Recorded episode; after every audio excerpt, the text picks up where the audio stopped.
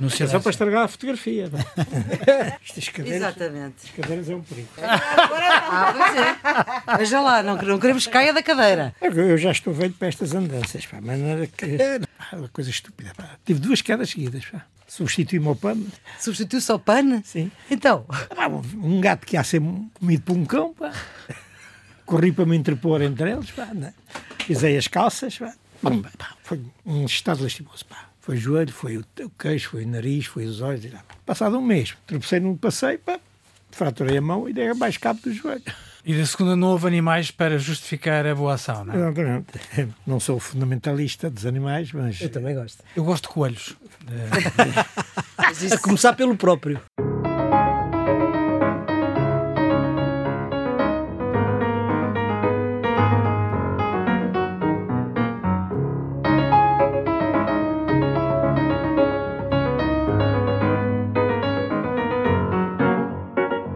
Viva! Sejam bem-vindos a mais um Geometria Variável. Esta é a edição número 50. Ainda estamos a festejar um ano de programa, 45 anos de Constituição da República Portuguesa, 35 anos de integração europeia, 25 anos de CPLP e desta vez o nosso convidado é Domingos Abrantes, é Conselheiro de Estado eleito pelo Parlamento há cinco anos. Coincide precisamente com o deixar de integrar a direção do PCP. Domingos Abrantes deixa o Comitê Central em 2016. É, nesta altura, militante de base, mas enfim, foi o número 2 não oficial de Álvaro Cunhal. Casou na prisão com Conceição Matos, esteve preso no Aljube, em Caxias, em Peniche, fugiu de Caxias no carro de Salazar, super blindado e oferecido por Hitler. Ao todo foram 11 anos de prisões. Isto também faz parte da biografia, além eh, da tortura e do tratamento que teve nestas prisões. Tem agora 85 anos e como todos os outros convidados, explicasse porque é que escolheu só o tema. duas eh, Notas. notazinha. Primeiro, não sou, nu- nunca fui número dois. Eu sabia, eu sabia. Tudo Isto no PCP não há essa. Não há número dois, não há essas Era um coisas. quadro responsável Claro. PCP, portanto, vivi muitos acontecimentos da nossa vida política nacional, mas sou somente um ex-dirigente do PCP. Uma outra nota convém anotar, porque é um, este ano é um ano com algum significado, são os 60 anos da fuga de Caxias. Portanto, não é um pequeno acontecimento. Bem, eu escolhi o tema, Portugal e a NATO, acabaste, ah, não digas foi por causa do Conselho de Estado, que é uma mera coincidência. Eu sou da geração, como muitos outros eh, portugueses, né, que lutaram, gritaram, pintaram paredes, pá, NATO fora de Portugal, Portugal fora da NATO, e nessa altura isso tinha um custo, e teve um custo enorme, prisões, foi nessa época que muitos intelectuais, professores universitários foram expulsos da academia, portanto, sou dessa geração. E posso dizer, mantenho fiel a esse princípio e às razões que levou muitos antifascistas a, a serem contra a NATO e não vejo razões para alterar a, a situação. Mas as, as razões básicas, vai naturalmente haver agora a cimeira da NATO, não é um problema en passant, não é um problema que não tenha significado, tem um alto significado no quadro político em que vai ocorrer a situação do mundo Da próxima segunda-feira. o agravamento das situações mundiais e os perigos de guerra. Portanto, esta cimeira tem um sentido. E eu acho que num sentido para pior. A questão de memória, não esquecer a memória daqueles que foram, das vítimas contra o fascismo, da qual eu acho que a NATO tem responsabilidade, né? por algumas questões de revisionismo eh, histórico. Eu, aliás, a razão que me vou até fundamental a, a decidir isto foi uma daquelas coisas que a gente vai acumulando em casa, os artigos, foi um artigo que tem por título a oposição e a integração de Portugal na ONU e na NATO. Só que o artigo tem 10 páginas e 96% do artigo é sobre o PCP. É um artigo de quem? É um artigo que foi publicado numa revista militar de um académico, eu não quero aceitar tanto, mas é, fala sobre a União Soviética, as purgas do Stalin, mas sobre a Certo. NATO tem duas ou três linhas. E sobre a ONU, vá lá, tenha cinco. E o resto é PCP. Nem sequer refere. Portugal foi um dos fundadores da NATO. Mas as razões são as razões de memória, é os problemas da soberania que eu acho que Portugal está a perder, não só por causa da, da União Europeia, mas também pela sua integração da NATO. A questão da Constituição. Defendo né, que a política externa portuguesa, a sua política na NATO, é anticonstitucional. E, naturalmente, as questões dos perigos da guerra e qual é a postura de Portugal face a estes perigos reais e de qualquer cidadão faça esse projeto. Está mais que justificada a escolha de Domingos Abrantes para escolher Portugal e a NATO como tema para discutirmos neste Geometria número 50, que tem, como sempre, Nuno Severiano Teixeira e Carlos Coelho, os residentes fixos do Geometria Variável. A produção é da jornalista Ana Fernandes e os cuidados de gravação são de Jorge Almeida.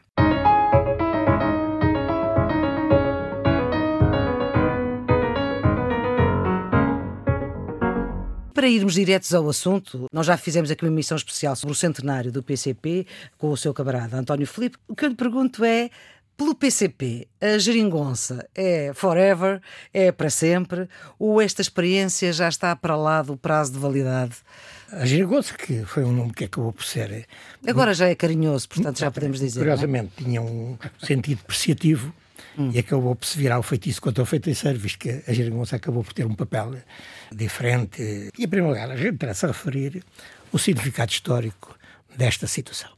Porque fala-se as troicas, o reverter, que é, sem dúvida, importante. Para mim, eu falo, ah, naturalmente, isto também no PCP será consensual, mas eu vejo. Sim, mas nós estamos aqui para ouvir o que é que Domingos Abrantes Pronto, exatamente. pensa. Não podia, digamos, Eventualmente pode coincidir com o PCP eu, ou não. Eu, o que é pouco estranho que não ponho, coincida. Mas eu ponho, por razões de regime, e da importância do regime democrático para o desenvolvimento, da luta, é uma questão que não é separável. Basta ver quem viveu o fascismo sabe que não é separável as melhorias das condições de vida, as liberdades, os avanços sem, sem no quadro da democracia e da liberdade. A geringonça teve, do ponto de vista democrático, uma importância extraordinária. Portanto, aquela frase simples do Jerónimo, o PS só não forma governo se não quiser, teve, em termos de regime, Teve um enorme impacto. Porque já se tinha adquirido, digamos, já era um princípio constitucional não escrito, que havia três partidos que governavam neste país. Podiam decidir do governo. PS, PSD, CDS. Isso era, chamava-se o arco da governação. Exatamente. Tá. Estava já, era um adquirido. E até, eu não vou referir a pessoa, mas houve um senhor que, a certa altura, quando isso foi disse: como é, como é que é possível que os que reveram a Constituição não tenham previsto esta hipótese? Achava que a Constituição devia impedir. Bem, não foi só isso também restituiu à Assembleia da República sua centralidade. Sim, mas agora estamos em 2021. Isso foi em 2015, ah, 2016. A, a Geringonça vive uh, ano a ano. É? Orçamento a orçamento. A nossa experiência com o Partido Socialista, nós há muitos anos, não é novo, não é? procuramos entendimentos com o Partido Socialista. E ao contrário daquilo que muita gente julga, que o Soares não quis nada com o PCP, eu, para a minha parte, integrei, estou a falar de dezenas, sabe que são dezenas integrei dezenas de delegações e conversações com o partido, a todo nível. A todos os níveis. Portanto, estou em condições de saber, não vou revelar aqui o que se discutiu, mas houve sempre uma procura. Como não era o número 2 Dr. Cunhal? não, mas, portanto, mas, era uma linha estratégica do PCP de entendimentos com o Partido Socialista. Isso, aliás, né, isto até começou antes do 25 de Abril. Eu já tenho referido, o último encontro que tivemos com o Partido Socialista. Foi em Paris, é? Sim. Há aí agora um livro que diz que o último encontro foi setembro, não é verdade. O último encontro foi, salvo erro, 29 de março. É muito à beira do 25 de abril. E desse encontro, ainda com diferenças de opinião. Esse encontro que juntou Álvaro Cunhal, Mário Soares, Domingos Abrantes? Sim. Era também o Salvador Tito Moraes. Eram seis ou todos. Sim. Desse encontro saiu um programa de entendimento. Isto é, 29 de março, mas não sabia que ia haver o 25 de abril. Claro. Uh, 25 de abril. Mas, como costumo dizer, já se cheirava à queda do fascismo. Portanto, esse programa está nesse quadro. É no quadro da perspectiva de mais meses, menos meses, o fascismo. E. Entretanto, foi, foi preciso passarem muitas décadas Sim, para se não, chegar a esta não, circunstância de 2015. Este programa, na minha opinião, 2016. foi rasgado um mês depois. Ah, sim. E esse programa tinha um programa avançadíssimo. Está lá tudo reforma agrária, os próprios termos. Liquidação dos monopólios, independência das colónias, pá, revisão das alianças político-militares, hum. amizade com todos os... Está tudo. Um programa avançadíssimo. Só que no dia 29 de abril, o Dr. Soares encontrou-se com o Spínola e foi tudo para água abaixo. E a partir daí, o Partido Socialista, muito rapidamente, definiu que a aliança estratégica não era com o PCP, era com o PSD. Isto alterou tudo. Tudo. Pronto, mas chegou-se a 2015 e a aliança ah, estratégica deixou de ser com o PSD. Ah, bem, e, portanto, isto na questão da decisão e daquela célebre frase tinha como pressuposto o quê? Impedir a direita de continuar no poder. Não era um problema pequeno. Não, já não estava só as questões económicas, já estava a questão da mudança de regime, que aliás era posta abertamente, o Paulo Portas até pôs isso com muita clareza. A questão de formação de um governo visava impedir continuação da direita do poder, esse projeto, e naturalmente a reversão das malfeitorias da troca que nós chamávamos o Pacto de agressão. De agressão. E houve ganhos reais. Neste momento, o que, o que seria interessante perceber é qual é que é o papel do PCP daqui para a frente. Nós não perdemos nenhuma oportunidade, nenhuma oportunidade de conseguir avanços na situação. Políticos, económicos, sociais, mas isso tem que ter uma expressão concreta, não é dois de boca.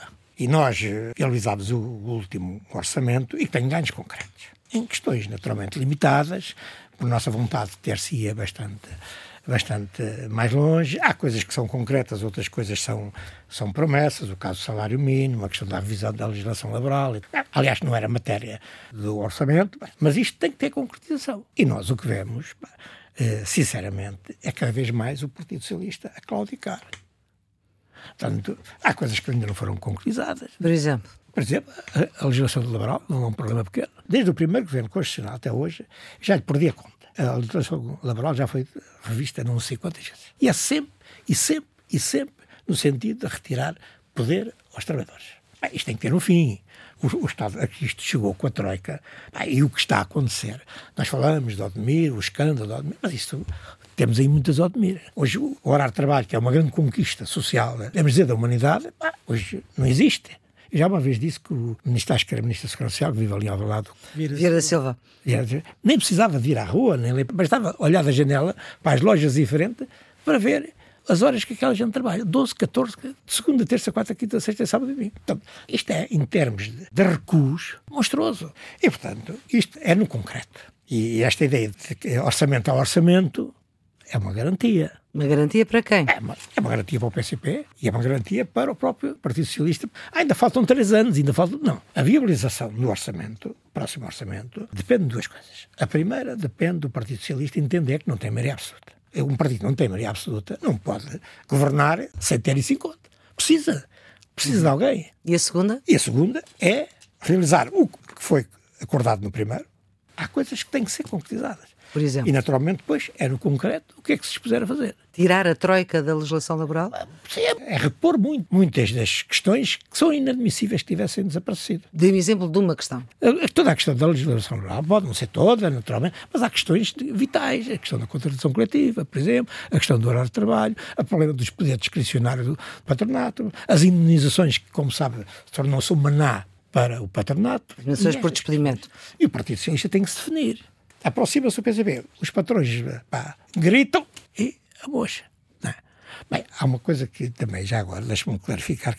Ah, mas então, se não viabilizar, vem um governo de direita. Bem, não é por nós que virá o governo de direita. Isto é, porque a experiência já mostrou, e a experiência histórica do mundo, se não forem dadas respostas aos problemas concretos das pessoas, não há nada que impeça a vitória da extrema-direita. Isso não há nada. Portanto, não é o problema de lá estar o Partido Socialista. Isso não vale a pena. Né? Vamos nós, vai o Partido Socialista, vai tudo à vida. E, portanto, não se venha com esse papão de estarmos a abrir o caminho à direita, porque o que abre o caminho à direita é não responder aos problemas das pessoas. Bom, muito bem. Eh, já ficámos aqui a saber o que é que é preciso para que o próximo orçamento passe. Esperemos que os responsáveis estejam a ouvir o Geometria. Eu acho compreensível que um partido que dá suporte parlamentar coloque condições. E, portanto, aquilo que o Domingos Abrantes aqui nos diz, sob o ponto de vista da estratégia do PCP, faz todo o sentido. Diz, nós estamos dispostos a continuar a apoiar uma experiência à esquerda desde que essa experiência seja consequente. E, portanto, a colocação de condições faz parte de qualquer estratégia negocial. A questão, no entanto, é mais profunda, é saber se essas são condições que valem por si ou se elas têm um valor tático, isto é, Há, fiquei com essa sensação no PCP, quem considere que esta aproximação à geringonça foi um pouco a estratégia do abraço do urso. O PCP não tirou partido da proximidade ao poder, até porque não há um governo de coligação. O PCP não está no governo, mas paga o custo político da proximidade ao apoiar um governo do Partido Socialista. E a verdade é que, com 10 deputados à Assembleia da República, o PCP tem o grupo parlamentar mais pequeno de sempre. E aproximam-se eleições autárquicas este ano e a sensação que eu tenho é que são umas eleições cruciais para o PCP. O PCP, salvo erro, tem agora 24% de Câmara. Tinha 34 e perdeu 10 em 2017. Ficou com 24. Para o PS. Olha, se nós compararmos com a situação na altura do, do governo da AD, em 1982, o PCP tinha 55 câmaras, com 24 é menos de metade. Portanto, o PCP foi diminuindo o seu espaço eleitoral e hoje está numa encruzilhada. Portanto, a minha dúvida é se o Partido Comunista não está a olhar para estas eleições autárquicas com a aposta de que é necessário inverter um caminho de diminuição de influência no poder local e também ao nível nacional, e se isso não condiciona todo o resto da estratégia do PCP. Dito de outra maneira, se o falar mais alto com o PS no âmbito da chamada geringonça não é, ao fim e ao cabo, uma forma do PCP tentar inverter a lógica eleitoral que era, até agora, uma lógica de alguma diminuição do peso aferido em eleições. E esta é a minha, é a minha dúvida. É perceber qual é, para o PCP, a instância destas eleições autárquicas e a pressão que vai colocar nelas. Devo, devo dizer que alguns indicadores, o Domingos Abrantes terá melhores indicadores do que nós, que alguns indicadores dão alguma esperança de que o PCP seja capaz de inverter o declínio. Mas, uhum. mas não é evidente que isso, seja, que isso seja possível. Ora bem, esta tese que o Carlos, ou pergunta, digamos assim, avançou, eh, não tem pés para andar, digamos assim, por uma razão. Ah, não? Não, porque nós perdemos mais de 20 câmaras antes da girigonça. Portanto, não pode ser a giringonça que se levar-nos ia a uma estratégia de nunca procurar influenciar nas soluções. Mas não foi essa a reflexão interna que foi feita no PCP? Ah, bem, mas, mas é um facto real. Ok, sim senhor. É? Eu sei que há muitos camaradas meus que acham que foi a aliança... Bem, mas isso não... Bem, fomos a ver o historial eleitoral, né? perda de deputados, de votos, com todas as oscilações que houve, as câmaras... Então isso desmente desmente. Portanto, há aqui outros fatores né? conjunturais, a situação internacional, o crescimento do anticomunismo, que a gente não pode, não pode ignorar. Quando foi da festa do Avante, o anticomunismo atingiu neste país um grau de paranoia completa, né? completa, digamos, de, uma, foi um massacre social, político, das coisas mais... Mas isso foi depois das autárquicas, não foi antes? Não, mas isto, ah, mas isto pesa na vida. Sim, claro, claro. As pessoas, as imagens, as mudanças naturalmente estruturais que pesam em, muitas regiões, todo o quadro do mundo, é, atribuir à questão da girangonça, digamos, há aqui um facto real. Sim, isso já ficou claro. Avançando? Por outro lado, nós, como sabe, temos 100 anos. E isto devia ser um fator... Para pôr os outros a pensar. O que é que só este partido tem 100 anos? Que era um problema porque uhum. havia sistema partidário em Portugal. Desapareceram. Eu costumo dizer que uns hibernaram, outros fecharam a porta né? e outros passaram para o outro lado, porque a realidade é exatamente assim. Uhum. Ficou o PCP. O general Liane já uma vez eh, teve uma expressão curiosa, curiosa que não é verdadeira, né? que os, os comunistas têm um ADN especial que lhes permite resistir. E eu a isso respondo Pena é que os outros também não tivessem esse ADN, porque tudo teria sido mais fácil. Ora bem, primeiro pela nossa disposição de luta, naturalmente, se tivéssemos também hibernado, eu já uma vez disse, não sou historiador e, portanto, tenho a liberdade de dizer aquilo que os historiadores podem ter alguma. Eu considero, e acho que uma pessoa que objetivamente quer raciocinar sobre a história social, política do nosso país, eu considero a fundação do PCP um dos maiores acontecimentos do século XX nem mais nem menos. Se calhar alguma gente está a ouvir, ah, isto arranha-lhe um bocadinho os ouvidos, né? mas é assim. Né? É fácil de ver o que isso significou na vida nacional, em termos da intervenção política dos trabalhadores, que é uma grande mudança, e sobretudo porque o confronto entre o fascismo e a liberdade foram entre comunistas uh, e o fascismo. Mas não perca de, de linha de horizonte Ora, a pergunta do Carlos. Mas, é, nós temos um, um património de gestão autárquica inegável seriedade de trabalho, mas isso já se provou. Certo, mas nas últimas perderam 10 e agora querem ganhar quantas? Segundo já ouvi um, dirigente responsável por essa área, Jorge Cordeiro. o objetivo é recuperar as 10 e, se possível, ganhar. Eh, uma ou outra, mais uma ou outra. E está provado que algumas das mudanças foram para pior. Mas isso em termos eleitorais, sabe que isso nem sempre. Nem sempre não, não há coincidência. O que eu sei é que o partido se vai bater por recuperar eh, o que se perdeu e, naturalmente, ganhar novas uh, câmaras. agora, nós não submetemos a nossa política geral à conjuntura, senão não estávamos cá. cá há 100 anos. Ora bem, temos aqui um historiador. Nuno, faça favor. É, aquilo que o Domingos Abrantes diz é verdade. O PCP é um, é um caso excepcional não só na história portuguesa, mas é um caso excepcional do ponto de vista comparativo internacional. Porque, normalmente, o que é que acontece? Os partidos têm a idade dos regimes. Os partidos da monarquia caem com a República. Os partidos da República caem com o Estado Novo. E, bem, e o único partido do Estado Novo cai com a democracia. E o PCP é um partido que atravessa 100 anos. É? Portanto, desse ponto de vista, é um caso excepcional. Mas também é excepcional se compararmos com os outros partidos comunistas, primeiro na sua origem. Porque, ao contrário dos, da maioria dos partidos comunistas, que vêm de decisões dos partidos sociais-democratas, a origem do Partido Comunista é o anarquismo. São, é a Federação Marxista-Nomalista Portuguesa, que são, digamos, no fundo, os anarcossindicalistas, os anarquistas. Tem essa particularidade na origem.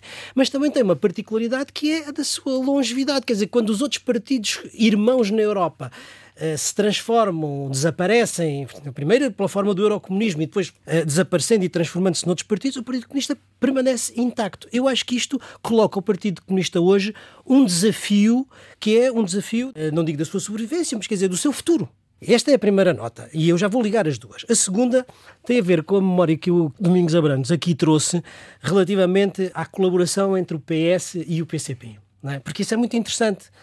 Essa colaboração PS-PCP é pré-25 de Abril.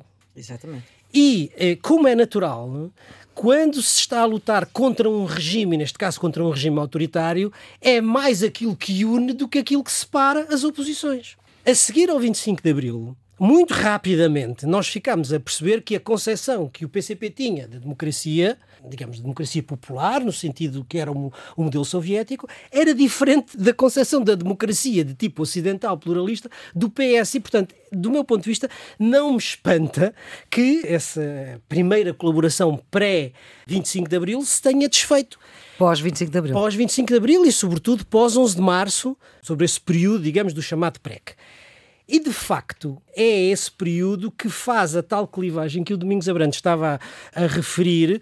Por um lado, os partidos ditos do arco da governação, PS, PSD e CDS, e por outro lado, tudo o que está à sua esquerda e a grande clivagem política passava por aqui. E isso durou, eu acho que era o que a Maria Flor estava a dizer, isso durou até à geringonça. Claro. E é a Troika é a Troika, portanto, e os efeitos da Troika, que alteram essa clivagem e que fazem com que a clivagem política hoje não seja entre estes três partidos e o resto, mas sim o PS, o PCP e o que está à sua esquerda por um lado, uhum. o PSD, o CDS e o que está à sua direita por outro. E isto é uma mudança estrutural no nosso sistema partidário. Agora, vou à minha, à minha, pergunta, porque as duas coisas estão ligadas relativamente ao futuro do PCP. É como é que o PCP, quando todos os outros partidos irmãos desapareceram, não é verdade? Uhum. Olha para o futuro de Portugal e aí o seu papel na geringonça. Porque a, a minha sensação, eu posso estar redondamente enganado, não tenho é a sensação de quem está de fora, que é está numa situação, não digo que não é um dilema, mas é uma situação, digamos, de escolha entre viabilizar governos do Partido Socialista e manter uma governação à esquerda, sabendo que há várias esquerdas, hum. ou não o fazer e abrir a porta a governos de direita. Eu acho que esta é uma dificuldade com que o PCP com certeza se, se debate, não é? Então eu começo por fim, claro. para dizer o seguinte, eu sou mesmo partido há quase 70 anos e portanto... O... Na clandestinidade. Exatamente, e portanto somos um partido que passou ainda a República, o fascismo, o regime democrático. Sabemos isso. Pensamos que está para durar. Vamos para durar. E, portanto, nós somos um partido que encaramos o, o futuro com uma enorme confiança. Se se quiser ser eh, justo, é? nós somos o único partido, toda a gente sabe o que quer. Toda a gente sabe o que o PCB quer. Nós não queremos esta sociedade, nós não escondemos isso. Nós não nos revemos de uma sociedade de exploração, de guerra, de opressão, de humilhação de milhões de pessoas. Não nos revemos nessa sociedade. E o que nos distingue das pessoas em geral, e se calhar dos meus aqui companheiros de debate, é que nós não, não queremos, mas lutamos para acabar com ela. E há muita gente que não está de acordo que haja pessoas a passar fome, que haja pessoas desempregadas, sem escola, mas pá, pronto, é a vida. Nós temos por adquirido, num quadro de enormes dúvidas incertezas quanto à evolução do mundo, há uma coisa que temos a certeza absoluta. Aqui não pode ser o fim último da humanidade. E também não acreditamos na regeneração do capitalismo. Porque os capitalistas vão um dia, vamos lá acabar com a fome, tomem lá, tirar aqui umas coroas, ponham lá, isso não vai acontecer. Sim. E é o que dá força ao PCP e pernidade ao PCP é uma luta em que os seus militantes não podem estar a pensar se lutam por uma coisa vão ver. A maior parte dos comunistas não vai ver o socialismo. Eu no fascismo eh, nem pensava em socialismo. Se Só calhar, pensava em acabar com o fascismo. Não, nem tinha a certeza sequer que ia ver, como muitos camaradas não viram. E, no entanto, houve muitos cabais que deram a vida por uma coisa que não foram ver. Eu li um livro, uma vez um livro, seguir a Revolução Francesa, um daqueles comunistas utópicos e tal, que escreveu um livro, ele não chamava a sociedade comunista, mas dizia a sociedade perfeita, no ano 2244. Ah, ainda falta. Portanto, eram 400 anos. E eu começo a pensar que ele se calhar tem razão. Né? Mas o que é que ele pode levar uma pessoa que arrisca o pescoço para uma sociedade que ele está a pensar que vai acontecer 400 anos? Isto faz toda a diferença.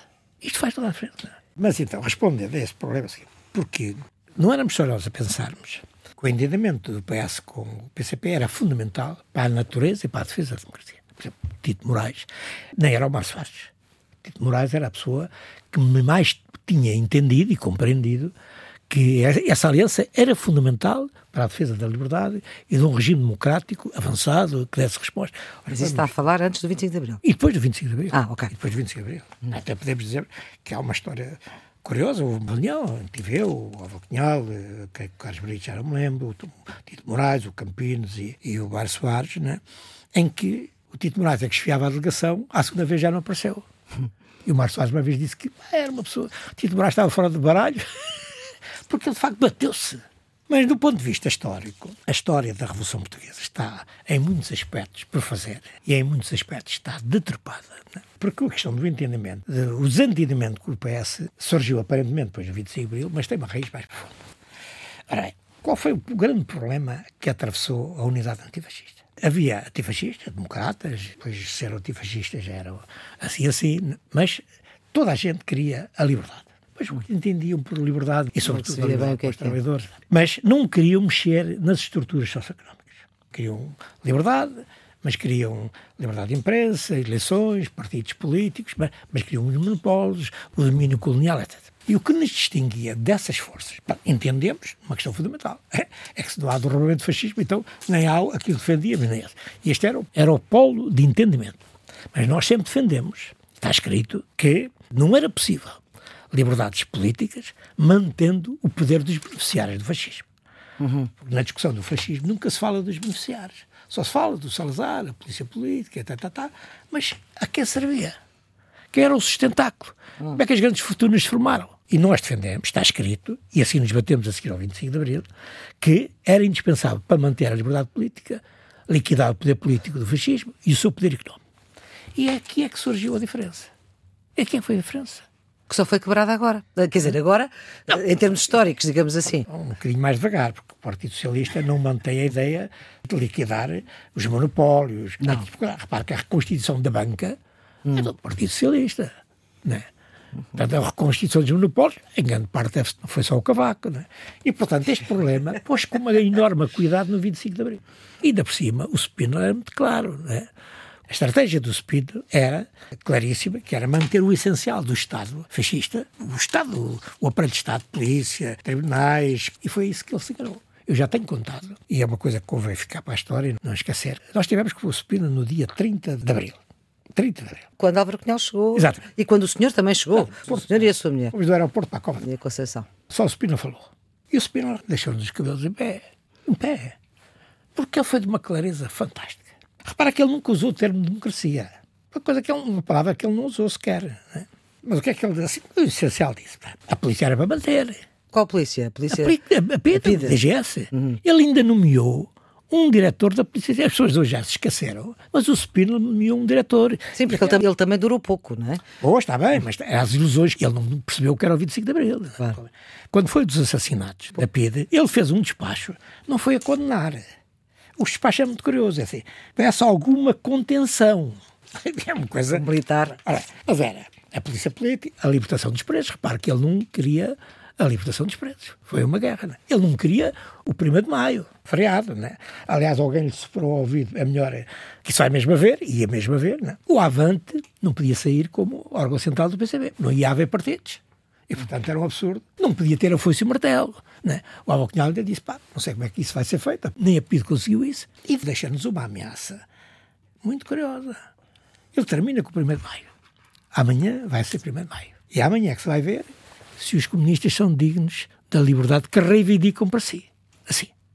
Uma ameaça séria. Enganou-se. Porque, de facto, foi no 1 de maio que o Spina começou a perder. Mas, portanto, é fácil de ver que nós temos uma estratégia para o nosso país enormemente distante do Partido Socialista. Sim. Nós não vemos um Portugal democrático avançado com monopólios, latifúndios, isso não, não vemos. Não. De certa maneira, o paradoxo nunca conseguiu concretizar esse ideal, mas nós sabemos o que é esse ideal concretizado na União Soviética. E não foi a sociedade sem classes, sem exploração e com inteira liberdade.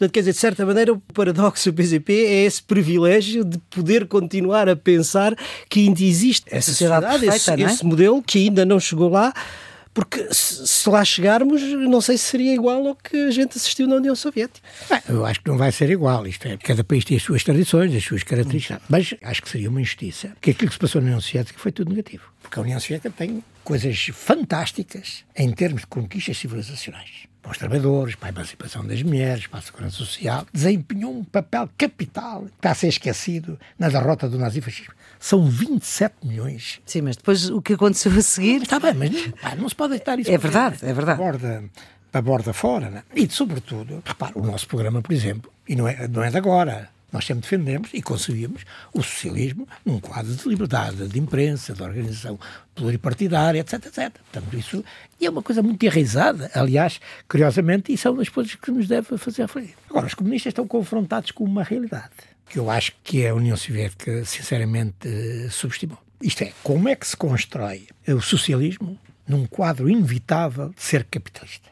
E aliás, o Marx abordou, porque a burguesia foi ganhando terreno, ocupou, deu passo. Ora, os despossuídos não têm, têm que conquistar. Aí eu creio que houve uma grande subestimação nos países socialistas do cerco capitalista. A União Soviética vivia sempre cercada, desde o primeiro dia, em termos políticos, militares, económicos, etc. etc. E deixe-me contar-lhe uma história muito curiosa. Eu um dia fui à Bulgária Esse dia foi mais ou menos Assim, quando? logo começou a perestroika. Aliás, a perestroika começou Ok. na Bulgária, nem foi na, na, União Soviética. Eles não chamavam perestroika, chamavam Portanto, no final dos anos 80. a compreensão de que era preciso alguma coisa mudar. E uma das palavras de ordem era competir no mercado ocidental. Era assim a palavra de ordem.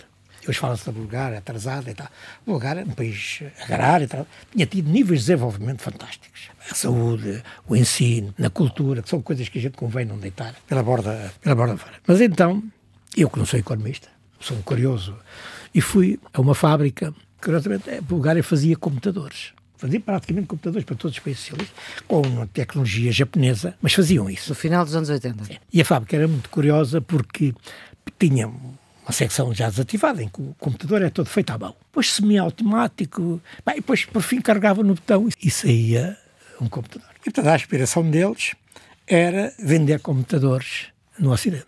Assim. E eu, um bocado petulante, ainda disse, bem, mas vocês não vão vender nenhum computador no Ocidente. Porquê? A fábrica, quando era manual, tinha, admitamos, 200 trabalhadores, não interessa. E depois, quando a automatizada, precisava de 10. Mas eles mantinham os 200 trabalhadores. Tinha uma equipa de balé olímpica, tinha uma equipa de ginástica olímpica, tinha uma magnífica equipa de vôlei olímpica. Quer dizer, os trabalhadores foram... Sendo reciclados para outras coisas. Os japoneses, no dia em que automatizaram a sua fábrica, despediram os trabalhadores. E ele diz uma coisa, mas o socialismo não pode despedir, não pode despedir, não deve despedir. Pois não, mas também vocês não vão vender computadores. Ora, e este problema da absorção dos trabalhadores, isto só se faz com um desenvolvimento que absorva. é, Não há nenhuma economia que a resista, que tenha em 200 trabalhadores, pá, 190 aplicados exportação. As dificuldades que alguns países tinham, né, da transposição destes trabalhadores para outros setores.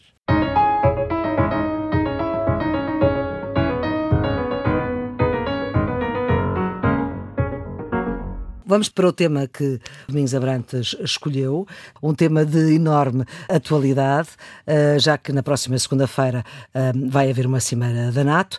E eh, se calhar eu pedia, Nuno, E eu vou pegar então nos dois pontos que o Domingos Abrantes aqui enunciou, o memória de- desses anos e do efeito da entrada de Portugal na NATO relativamente àqueles que lutaram contra ela, e depois um tema da atualidade, da revisão do conceito, do conceito estratégico.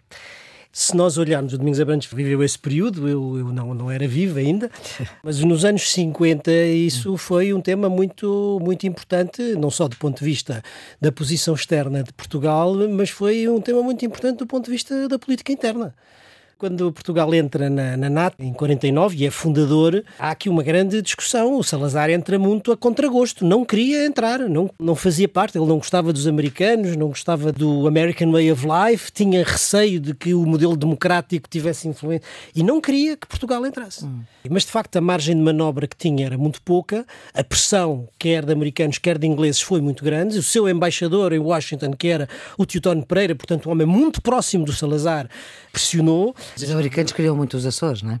Eh, sim, claro. Não, mas sobretudo havia aquela coisa ideológica de que o mundo estava dividido em dois blocos, de um lado o bloco soviético, do outro lado o bloco do Ocidente, e o Salazar tinha muito aquela ideia de que ele era o defensor da cristandade ocidental, eh, e isso também o condicionava. Mas entra a contragosto. E faz várias, várias reservas. Queria que a Espanha entrasse, não queria que o tratado tivesse referência à democracia, não teve grande alternativa e entrou. Agora, quando Portugal entra, para o próprio regime e para o Salazar, é uma vitória. Malgré lui, quer dizer, apesar dele, é uma vitória. Porque é o único regime autoritário que é aceite num pacto de democracias. Ah, e isso, obviamente, dá alguma legitimidade internacional, não é? E depois cria uma outra coisa que eu acho que era isto que o Domingos Abrantes estava a referir, que é o seguinte: quando se entra na NATO, isso divide não só o regime, não é? Vários conselhos de ministros em que havia duas posições, mas divide a oposição. Porque havia a oposição dita democrática, não é? Que vinha dos tempos do general Norton de Matos, não é? Os republicanos democráticos, que achavam que se Portugal entrasse na NATO, isso era o princípio da democratização do país e eram a favor. E havia depois toda uma outra fase, socialistas e comunistas, sobretudo comunistas, que eram contra porque entendiam que isso era a arma do imperialismo americano, o instrumento do imperialismo americano. E isso divide a oposição em Portugal durante todos os anos 50 e uhum. só a campanha do general Alberto Delgado em 58 volta a reunir a oposição. Portanto, isto eu, eu, percebo esta memória que o Domingos Abrantes aqui traz. Agora, indo aqui para a questão atual, é necessário uma revisão do conceito estratégico e que mais do que nunca faz, faz sentido. Se nós olharmos, grosso modo, se nós olharmos para trás, a NATO tinha um sentido durante a Guerra Fria, que era lutar contra a ameaça soviética, era um instrumento militar contra aquilo que se chamava a ameaça soviética, não é? O mundo estava dividido em dois, a Europa estava dividida em dois, e portanto o quadro de segurança da Europa do Ocidente não era um quadro europeu, era um quadro atlântico, e só fazia sentido com a NATO. E portanto a NATO tinha um objeto que era a ameaça soviética e todo o conceito estratégico era esse, digamos, da defesa coletiva. Se um for atacado, todos os outros são atacados. Quando chega ao fim da Guerra Fria, falando em linguagem económica, a NATO fica sem produto para vender no mercado. Ou seja, porque acaba a ameaça soviética, acaba o Pacto de Varsóvia e o produto que a NATO vendia não tinha mercado. Já não existe. E, a NATO eh, pois inventou outro produto, porque havia outra questão importante de segurança internacional, não vamos agora discutir, e passou a produzir segurança com operações de paz, coisas destas, etc. Desde 2014, com a emergência de Putin na Rússia, e sobretudo depois da anexação da Crimeia, a ofensiva da política externa de Putin contra o Ocidente e, em particular, contra a Europa. Portanto, na anexação da Crimeia, no apoio às forças de extrema-direita na Europa, na interferência nas eh, informática nas eleições democráticas dos países. A Rússia de Putin tornou-se um Estado hostil. Hum. E, nesse sentido, a NATO volta a fazer sentido para a defesa coletiva. Porque a gente não sabe, agora foi a Crimeia, mas nada me garante que nós achamos que não é, não está próximo, mas os países bálticos, se calhar, não estão tranquilos. Faz sentido esta revisão do conceito estratégico, voltando a pôr a tónica na, na, defesa coletiva. Depois há toda uma série de outras questões, não é? Portanto, as novas tecnologias, o rival um novo rival que é a China, embora se coloque de uma forma diferente em relação à, à Rússia, mas aí se calhar é preciso fazer parcerias com os países da Ásia-Pacífico.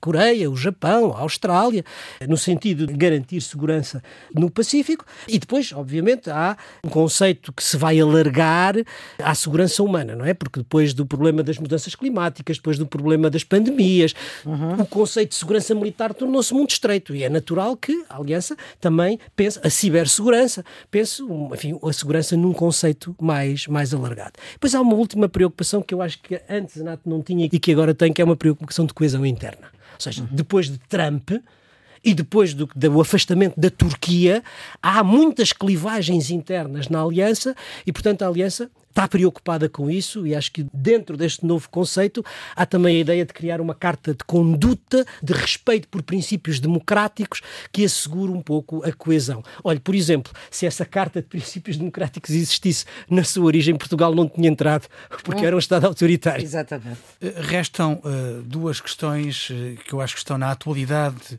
do debate sobre a NATO hoje. A primeira é a questão de saber se ela é ou não necessária.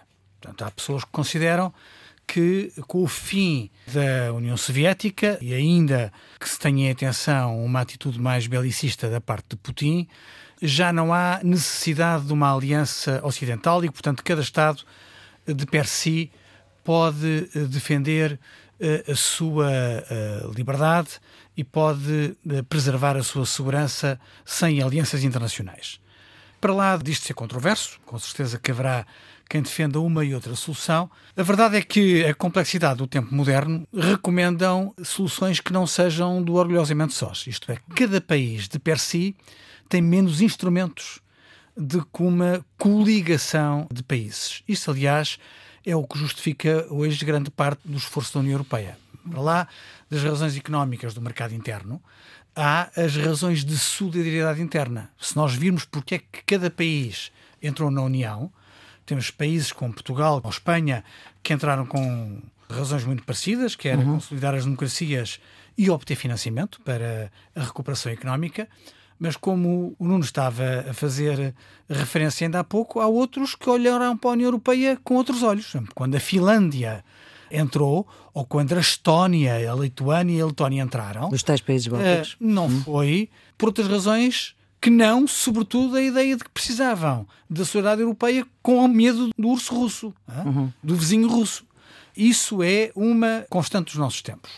As razões que o Nuno acrescentou sobre a estratégia de Putin tornam mais evidente a atualidade da NATO. E, portanto, respeitando todos aqueles que acham que Portugal devia sair da NATO, que a NATO devia desaparecer, que já não faz sentido, a minha conclusão é diametralmente oposta. Eu acho que não só a NATO teve um contributo essencial para a segurança do, do Ocidente, eh, como hoje eh, vê a sua importância reforçada face às novas ameaças.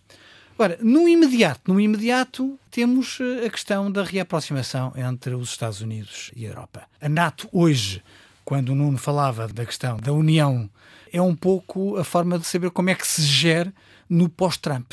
Uhum. Trump desinvestiu na NATO, fartou-se de dizer que a NATO era uma forma abusiva dos europeus gastarem dinheiro americano para a sua própria defesa. Trump tentou hostilizar a NATO como uma coisa que só interessava aos europeus e que não interessava aos americanos. E aparentemente Biden está a, a ter, a ter uma eh, postura diferente. E portanto, neste momento, eu diria que, para lá das questões da narrativa, de recuperar a valia da NATO nos tempos que temos à nossa frente, no imediato, o mais urgente é, como dizia o Nuno, e acho muito bem, recuperar laços dentro da aliança e restabelecer aquilo que Trump ia uh, destruindo com a sua gestão calamitosa do governo americano. Porque se nós olharmos para a dinâmica internacional que nós temos à nossa frente, ela já não é entre os capitalismo e socialismo ou é entre bloco soviético e bloco. Nós estamos a olhar e estamos a ver à nossa frente. Entre democracias e, e é, é uma dinâmica entre democracias e regimes autoritários. E se a Europa e os Estados Unidos, que são os países que representam as aliança de é? democracias, democracias no sentido ocidental, digamos, pluralista, etc., não criam uma aliança, não reforçam essa aliança, ficam muito enfraquecidos relativamente aos golpes de força que podem vir dos regimes autoritários, como nós temos estado a ver na última semana a história do avião da Bielorrússia, com o apoio de Putin. Portanto, nesse sentido, a NATO Agora, olhando de um ponto de vista instrumental, pode ser um instrumento útil para esse reforço da aliança entre as democracias. Ora, utilidade é coisa que Domingos Abrantes não vê na NATO, não, é? não o, isto é, eu acho que aqui os meus parceiros de debate são pessoas bem informadas. Sim. mas naturalmente se posicionam por questões políticas, ideológicas, como é natural, mas eu não partilho basicamente nada do que acabam de dizer, como é fácil de ver, não, mas que é fácil de mostrar. Então, demonstra. Porque factos são factos. O quadro é perigoso. Isto é, o quadro do mundo é extremamente. Portanto, temos todos responsabilidade. Porque dizer que é que o confronto entre a democracia e regimes totalitários, pá, isso. Quais foram as democracias que os Estados Unidos aprovaram? Todas as ditaduras. Desde a fundação da NATO. E comecemos por Portugal. Falou aí bem no fim da guerra. De facto, o desfecho da guerra é que determina depois tudo a mudança. Porque não foi a Crimeia. O cerco à União Soviética vem desde, desde a nascença. Nem é o Putin. Porque a guerra era pressuposto para liquidar a União Soviética. Aí a bandeira vermelha acabou em Berlim. Este é que é o problema. A guerra, a Segunda Guerra. Este é que é o problema. Criou um quadro do mundo e, portanto, o regime fascista de, de Portugal e da Espanha tornaram-se importantes do ponto de vista estratégico, como pompa à boca para a estratégia imperialista. Né? Tinham sido aliados até há, há pouco tempo. Espanha está de fora da NATO. Já lá vamos. Isso, isso, é outra história. E, portanto, o Salazar tinha, de facto, dúvidas quanto aos princípios de liberdade, de democracia, de erradicar o fascismo. Tá, mas Salazar rapidamente percebeu que os seus amigos estavam daquele lado. O efeito político trata-se de uma ditadura fascista com campos de concentração, com polícia política, aprender, assassinar. Mas agora já não estamos nesse quadro. Sim, mas isto quando eu digo da memória, porque eu, por exemplo, fui um dos que fui vítima do facto de os SS, que eram instrutores da PIT, terem sido substituídos pelos instrutores da CIA. Porque até ao último dia da ditadura fascista, o que é certo é que as potências ocidentais apoiaram a ditadura, como aliás apoiaram desde o primeiro dia da ditadura. E a aliança que se estabeleceu a seguir à, à guerra não foi conjuntural. O regime estava muito isolado no fim. A França. Desde a administração oh, Kennedy. Oh, não, nem está... pensar nisso. A França, a França, a Inglaterra e a América tiveram aliados com o Salazar para esmagar a República. E quanto à Espanha, não entrou na NATO, mas as bases americanas estavam lá. E eu, por acaso, não, não, tive tempo de trazer é aquela sabe fotografia do Arnaldo abraçar, não é cumprimentar, é abraçar o, o, Franco. E depois, quais foram as ditaduras fascistas que a NATO não apoiou? Franco, Portugal. Depois foi a, a ditadura dos coronéis gregos depois militares, a Inglaterra do Brasil, da Argentina, uhum. do Uruguai, do Paraguai. Isso é século XX e século XXI. Vamos ao século XX, portanto. Século XXI, temos que ir ao século XXI, senão. A ideia até, Jorge Sampaio, que há tempos não discute algumas coisas que é difícil de engolir. A primeira, que a NATO trouxe prosperidade. Ora, a NATO trouxe prosperidade. Há uma coisa que eu estou de acordo com ele, que é quando ele diz que deu estabilidade aos regimes liberais. É o facto. Deu estabilidade, deu suporte político porque a permanência de 25 anos mais do fascismo português não é separável do apoio militar, político, hum. económico e policial. E policial foi dado ao regime. Portanto, a NATO tem esse, não podemos esquecer. Eu desculpe interromper, mas, mas no final do regime, a NATO estava contra o regime. Por uma razão muito simples. Porque o regime estava a usar os meios da NATO na guerra colonial e a administração americana, que, como nós sabemos, é hegemónica na NATO, estava contra. Não era contra. Isto é, a, a, os americanos dizem que a, é, a, ideia. Não, isto contra. Isto era a ideia de que era preciso mudar alguma coisa para salvar o resto. Que, é, que são duas coisas. E tinha uma visão muito clara que o Império Colonial não se podia uh, manter. Que são duas Domingos coisas. Abrantes, para Mas, fechar então, este tema, 2021, NATO, não. Porque? Porque eu acho que. Falou-se aqui Putin, a Crimeia. A NATO acaba de sofrer uma derrota monumental. O caso do Afeganistão é uma derrota monumental. Depois do Afeganistão é a maior derrota dos Estados Unidos. 20 anos depois, 200 mil mortos, uma destruição brutal. Não se tiram lições disso. E a questão do Iraque? É um problema que se deita para baixo da mesa, digamos. Uma guerra feita na base da mentira. Não foi a NATO que teve no Iraque. Ah, certo? Portugal, a NATO, isso, Portugal apoiou, pá. é o caso da Jugoslávia, pá. é o caso da Líbia. Pá. Esta ideia de construir a democracia à bomba conduz a uma coisa, que a estratégia da NATO tem sido ultimamente. Pá. Para mim, democracia quer dizer petróleo. Desgraçados dos povos que têm petróleo. Arriscam-se. E que sob as ameaças, Crimeia, Putin, há dias vi um cálculo que nas últimas décadas os Estados Unidos despejaram mais de 300 mil toneladas de bombas sobre vários países. Foi o Putin, as únicas bombas que depois da Segunda Guerra caíram sobre a Europa, quem foi? Foram lançadas para a NATO. Portanto, quem é que ameaça quem? Um país que tem centenas de bases militares, milhares e milhares de ameaça o quê? É, é o Putin que ameaça. E a China, sejamos um bocado coerentes, porque o problema da China, eu ouvi, aliás, a senhora Lagarde, que às vezes diz coisas com alguma lucidez, né? Ela vai vir também ao Conselho de Estado. Tem uma visão muito clara. Isto é, para ela, Claro, é coisas que se dizem. O grande problema da época atual é os americanos não quererem perder a hegemonia que têm. E um dos discursos da, da senhora Lagarde? E acho que tem uma visão clara. E este problema é que é verdade. Os americanos afirmaram que não vão permitir perder a sua hegemonia. Ora, em relação à China, é a China, é a questão militar, é, é o quê? É o problema. A China pôs na sua estratégia que será a hegemonia em 2049. Não, mas não é isso. Mas o problema, o problema dos americanos é que não querem que a China pá, venda mais telemóveis que eles, que venda mais televisões. Claro. Mas isso, qual é o país que tem o direito de determinar que os outros não podem produzir mais isto ou aquilo? À, luz de que direito se pode impor que aquele país não pode produzir mais telemóveis, não pode produzir mais televisores? Os Estados Unidos acabam de aprovar uma lei sobre o desenvolvimento tecnológico, não é?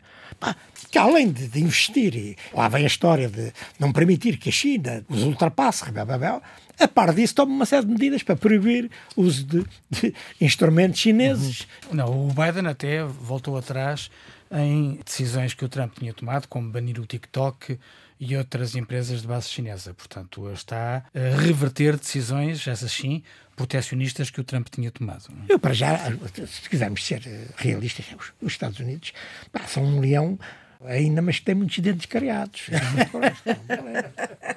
e vai ter cada vez mais. E isto é que é o perigo. Ora bem. Vamos ver quem é o dentista. Não, é que digamos, a inserção de Portugal na NATO é, na minha opinião, e é seguir este caminho de apoiar guerras, de apoiar resoluções que são inadmissíveis, é, viola a nossa, a nossa Constituição é clara. Quanto ao desmantelamento dos grupos político-militares, a questão da, da amizade entre todos os povos, a questão da desnuclearização, tudo isso lá está. Uhum. Como é que isto se conjoga numa estratégia de determinar a restauração das nossas Forças Armadas, da inserção em blocos político-militares? E coisas que passam um bocado despercebido, mas que estão de uma enorme gravidade, que resulta do ponto de vista. Nós temos perdido a autonomia. Portugal pode apoiar a ocupação de territórios alheios. Não pode. É por isso que o Nuno falou da Crimeia há bocadinho. Hã? Mas lá vamos. Está bem, mas não pode haver duas pesos e medidas. Porque aqui falou-se do avião, que o senhor meteu um pé na argola e... Qual senhor?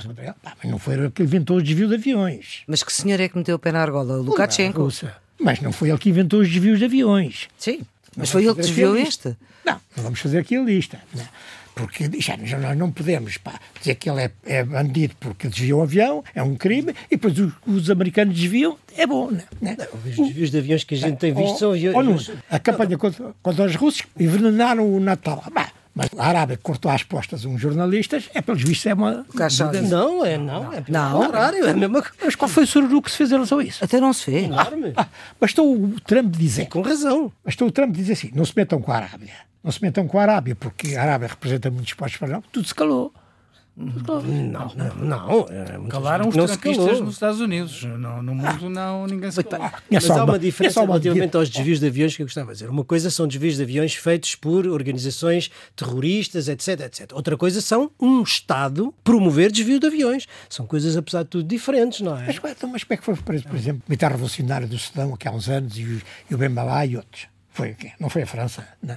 E depois é o seguinte: e aqueles árabes foram todos parar a Guantánamo, foram lá parar como?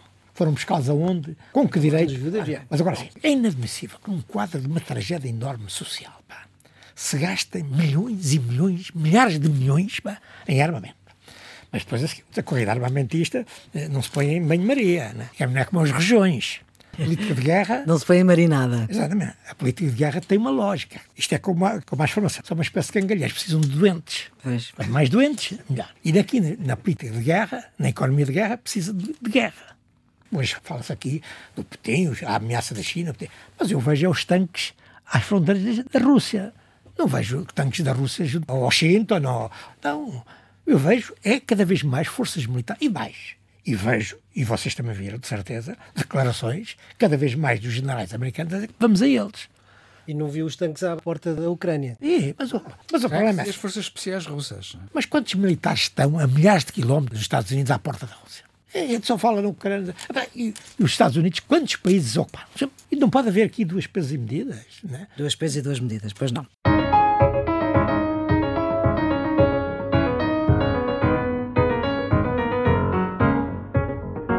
Nuno, vamos para os eh, redondos, para coisas boas. Então, eh, o meu redondo vai para um segundo mandato de António Guterres à frente das Nações Unidas. Ou seja, o Conselho de Segurança da ONU aprovou na terça-feira a recondução de António Guterres no cargo de secretário-geral sem oposição.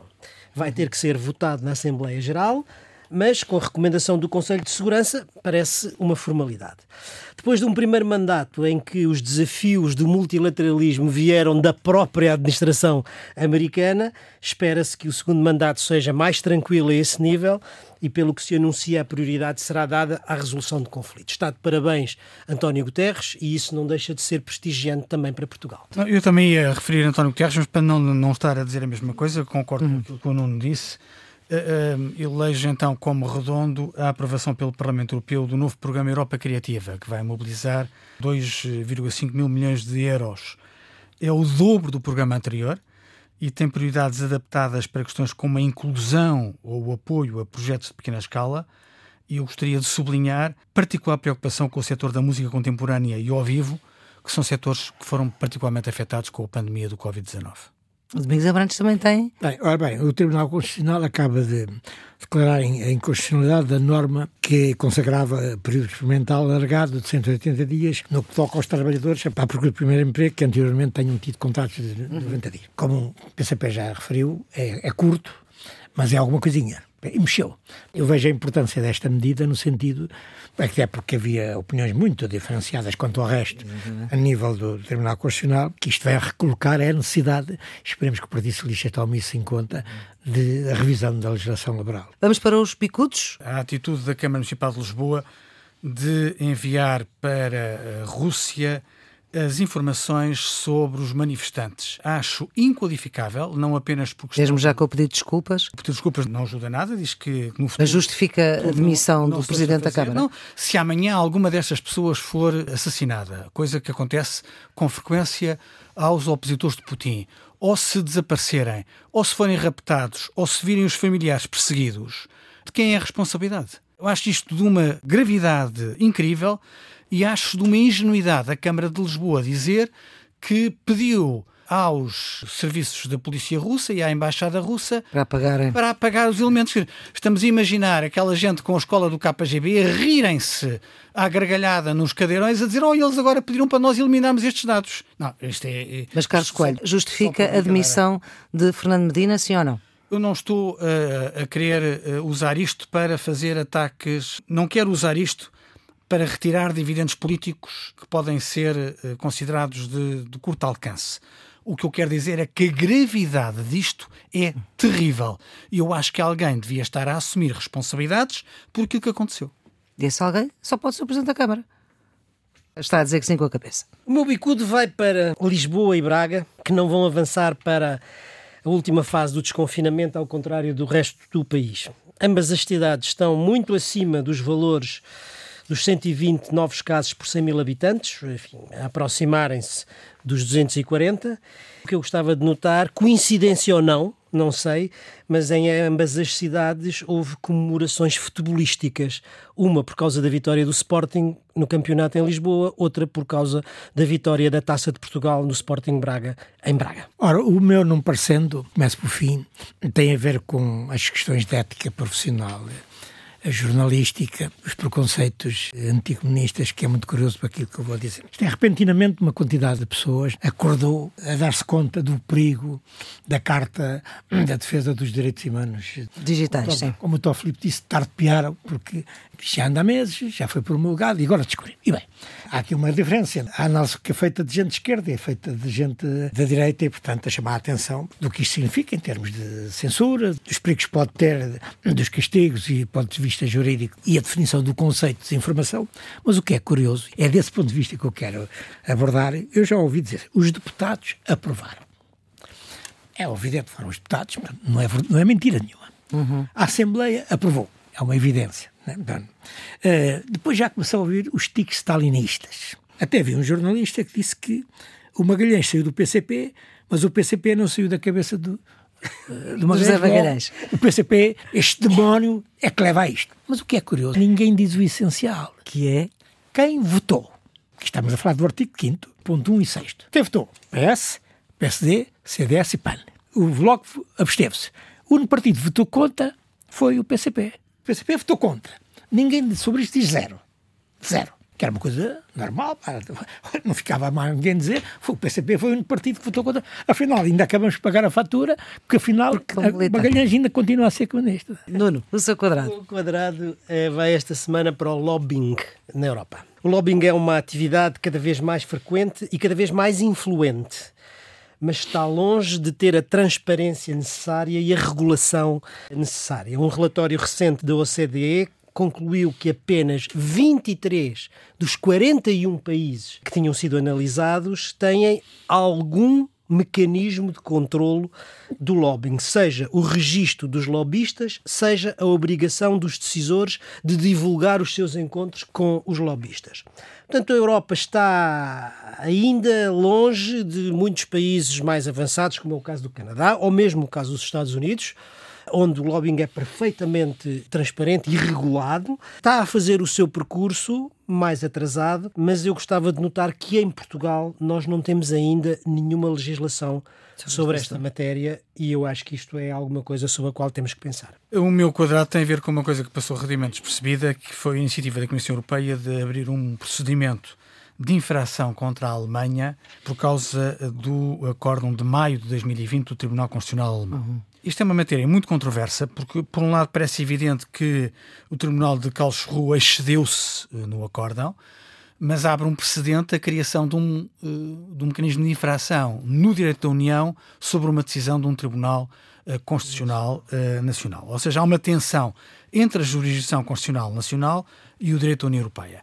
No momento em que se vai abrir o debate sobre o futuro da União, parece-me cada vez mais claro que não há mudanças relevantes possíveis sem alterações ao tratado. O seu quadrado, Domingos Abrantes. O meu quadrado tem um problema que é uma previsão e que eu não vou poder, eh, com grande probabilidade, assistir à sua confirmação. De qualquer forma, a Flor fica encarregue de mandar um mail se eu tiver razão. Sim, senhor.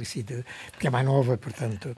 Ora bem, a Cimeira Social do Porto fixou como objetivo até 2030 retirar da pobreza 15 milhões. Ah, são 10 anos e eu acho que isto é, é gozar com os pobres, para usar uma expressão do, do outro programa, porque isto não se vai concretizar. Estamos a falar de tirar 15 milhões de 90 milhões. É disto que se trata.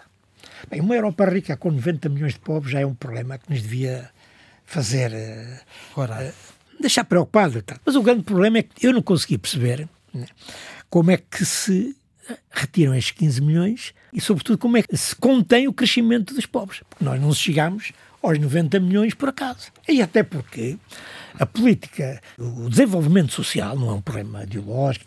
A lógica do sistema é a polarização social. Os ricos são cada vez mais ricos e os pobres são cada vez mais pobres. Portanto, os 90 milhões não vão estacionar, vão subir. E, portanto, mesmo admitido tiravam 15 milhões e quantos é que vão entrar? E há um cálculo. Cada novo oligarca né, que vai aparecendo, o número de pobres anda à volta de 2, 3 milhões. Como os oligarcas continuam a crescer à velocidade do som, é de prever que em 2030 não teremos 90 milhões, mas muito mais. Mesmo. Então quero que eu lhe mande um mail em 2030, é isso? Exatamente. Se eu estiver cá e se estivermos cá todos. Mas antes tinha razão senhor. no final, mas Fica... eu preferia que não tivesse razão. Pois claro. Exatamente. Mas se calhar vamos para as pistas de fim de semana. Carlos, a sua pista de fim de semana? Se a Nato não me dá de agulha, não estamos cá de certeza.